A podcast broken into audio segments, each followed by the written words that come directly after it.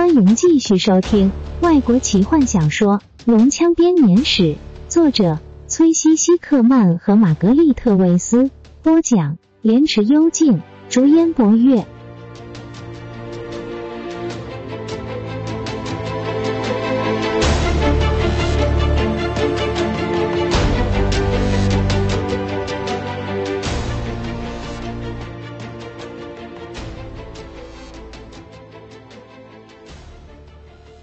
当大灾变降临，对沙克沙罗斯来说是充满噩梦的一夜。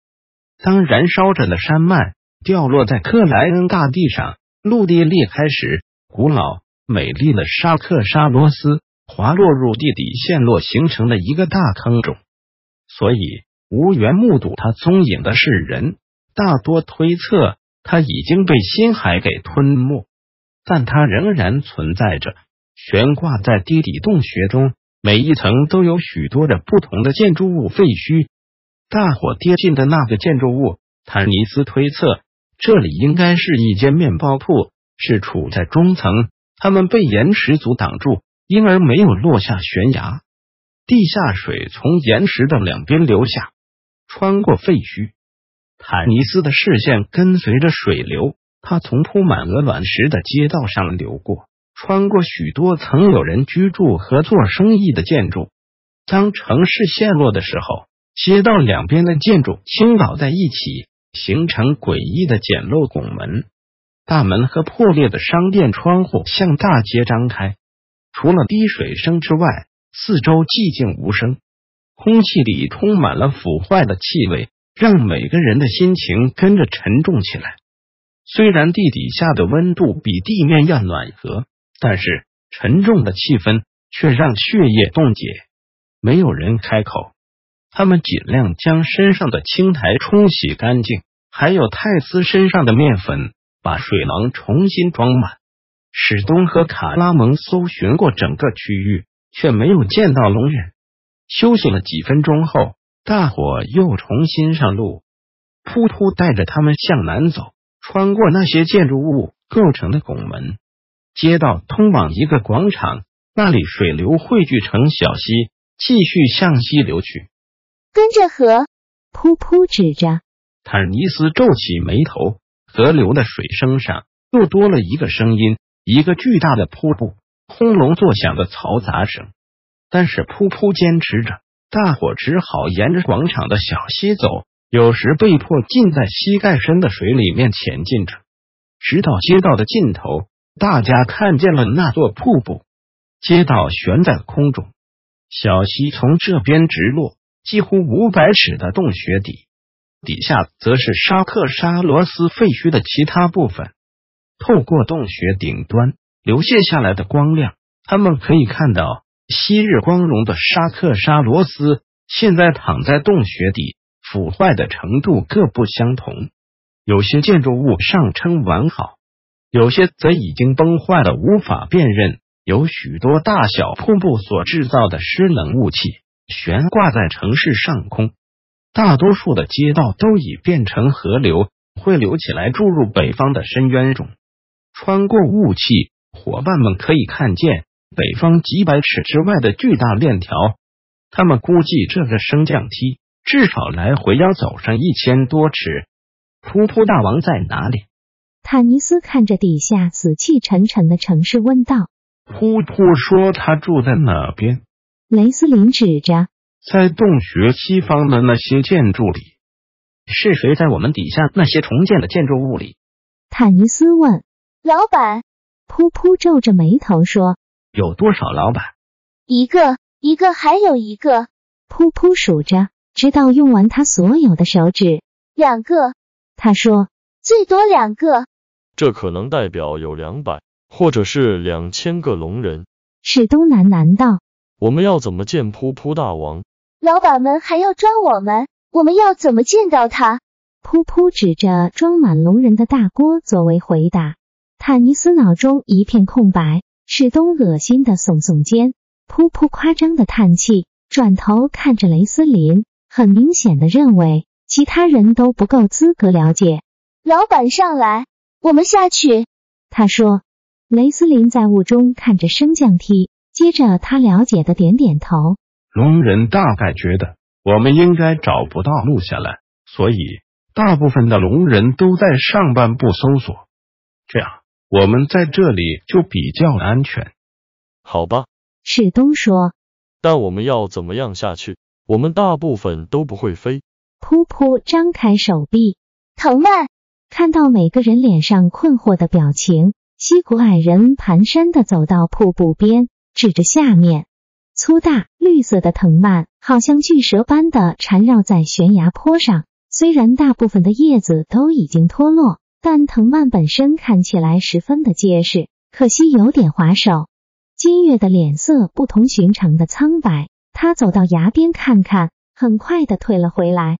要是一个不小心，就得要直坠五百尺，掉到底下的鹅卵石街道上。何风环抱着他，希望给他安慰。我爬过更糟的。卡拉蒙得意的说：“我不喜欢这样。”弗林特说：“但是总比从水管一路滑下去要好吧？”他抓住藤蔓。开始一寸一寸的向下滑，还不赖。他对上面喊：“泰索和夫。”接着滑了下去。他的身手矫健，连噗噗都忍不住称赞他。西古矮人转身看着雷斯林那长而飘逸的袍子时，不禁皱眉。法师笑着安慰他。他站在悬崖的边缘，柔声说：“艾斯福。”法杖上的水晶球一闪，雷斯林跟着跳下悬崖。消失在雾气中，噗噗尖叫着。坦尼斯急忙抓住他，害怕他也会跟着跳下去。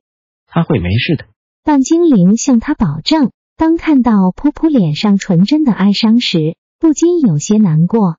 他是个法师，他说：“你知道的，魔法。”噗噗很明显的不知道什么叫做魔法，因为他很怀疑的看着坦尼斯。然后他把背包甩到身后，抓住藤蔓，敏捷的开始从滑溜的岩石上往下跳。其他人也准备跟进的时候，却听到金月断断续续的说：“我不能。”何风抓住他的手，别担心，他说：“你也听到矮人说的话，只要别往下看就好。”金月摇摇头，下巴颤抖着：“一定有其他的路。”他顽固的说：“我们可以找到的。”有什么问题吗？坦尼斯问。我们应该快。他怕高。何风说。金月把他推开。你怎么可以告诉他？他喊着，脸颊气得通红。何风冷冷的看着他。为什么不？他说。他不是你的子民，他可以知道你是个正常人，你有常人的弱点，只有我才是你唯一需要保持形象的对象。酋长大人。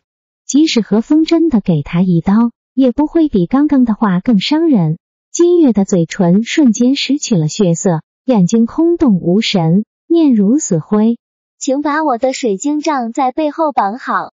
他对坦尼斯说：“金月，他不是有意。”坦尼斯开始替何风辩解：“照我说的做。”他简单的命令道，蓝色眼珠里充满了怒气。坦尼斯叹着气，用一段绳子把水晶杖绑在金月的背后。金月连看都不看何风一眼。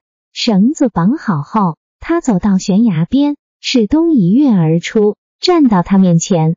请容许我走在你面前。他说：“如果你滑下去，如果我滑下去，你会和我一起掉下去。唯一不同的是，我们会死在一起。”他坚决地说。他弯腰紧抓着一段藤蔓，跳向边缘。他流汗的双手几乎立刻就滑了一下。坦尼斯一颗心跳到喉间，始终扑向他。虽然他知道没有什么帮得上忙的地方。何风站着，脸上丝毫没有一丝表情。金月疯狂的乱抓着藤蔓和叶子，他紧抓着它们，没有办法呼吸，也没有办法移动。他闭上眼。努力驱逐坠落的恐惧感。史东攀爬到他的身边，不要管我。金月咬紧牙关对他说。他颤抖着深呼吸，对何风投以报复的眼神，开始沿着藤蔓下降。史东攀在他旁边，随时注意着他。坦尼斯站在平原人的身边，试着要说些话，却又害怕会造成更多的伤害。他一言不发的走向悬崖，何风静静的跟在后面。半精灵轻松的爬完全程，只在最后几尺的时候滑了一下，掉到水坑里。他注意到雷斯林因为寒冷而发着抖，他的咳嗽在这潮湿的地方更为恶化。几个西古矮人站在他身旁，敬畏的看着他。坦尼斯想着，不知道这法术还能维持多久。金月靠着墙壁发抖，他对面无表情走过身边的何风。刻意视若无睹。这里的雾气重到坦尼斯只能看见许多长满菌类和苔类的柱子，其他什么都看不见。坦尼斯用盖过瀑布的声音喊：“我们在哪里？”本集就为您播讲到这了，祝您愉快，期待您继续收听下一集。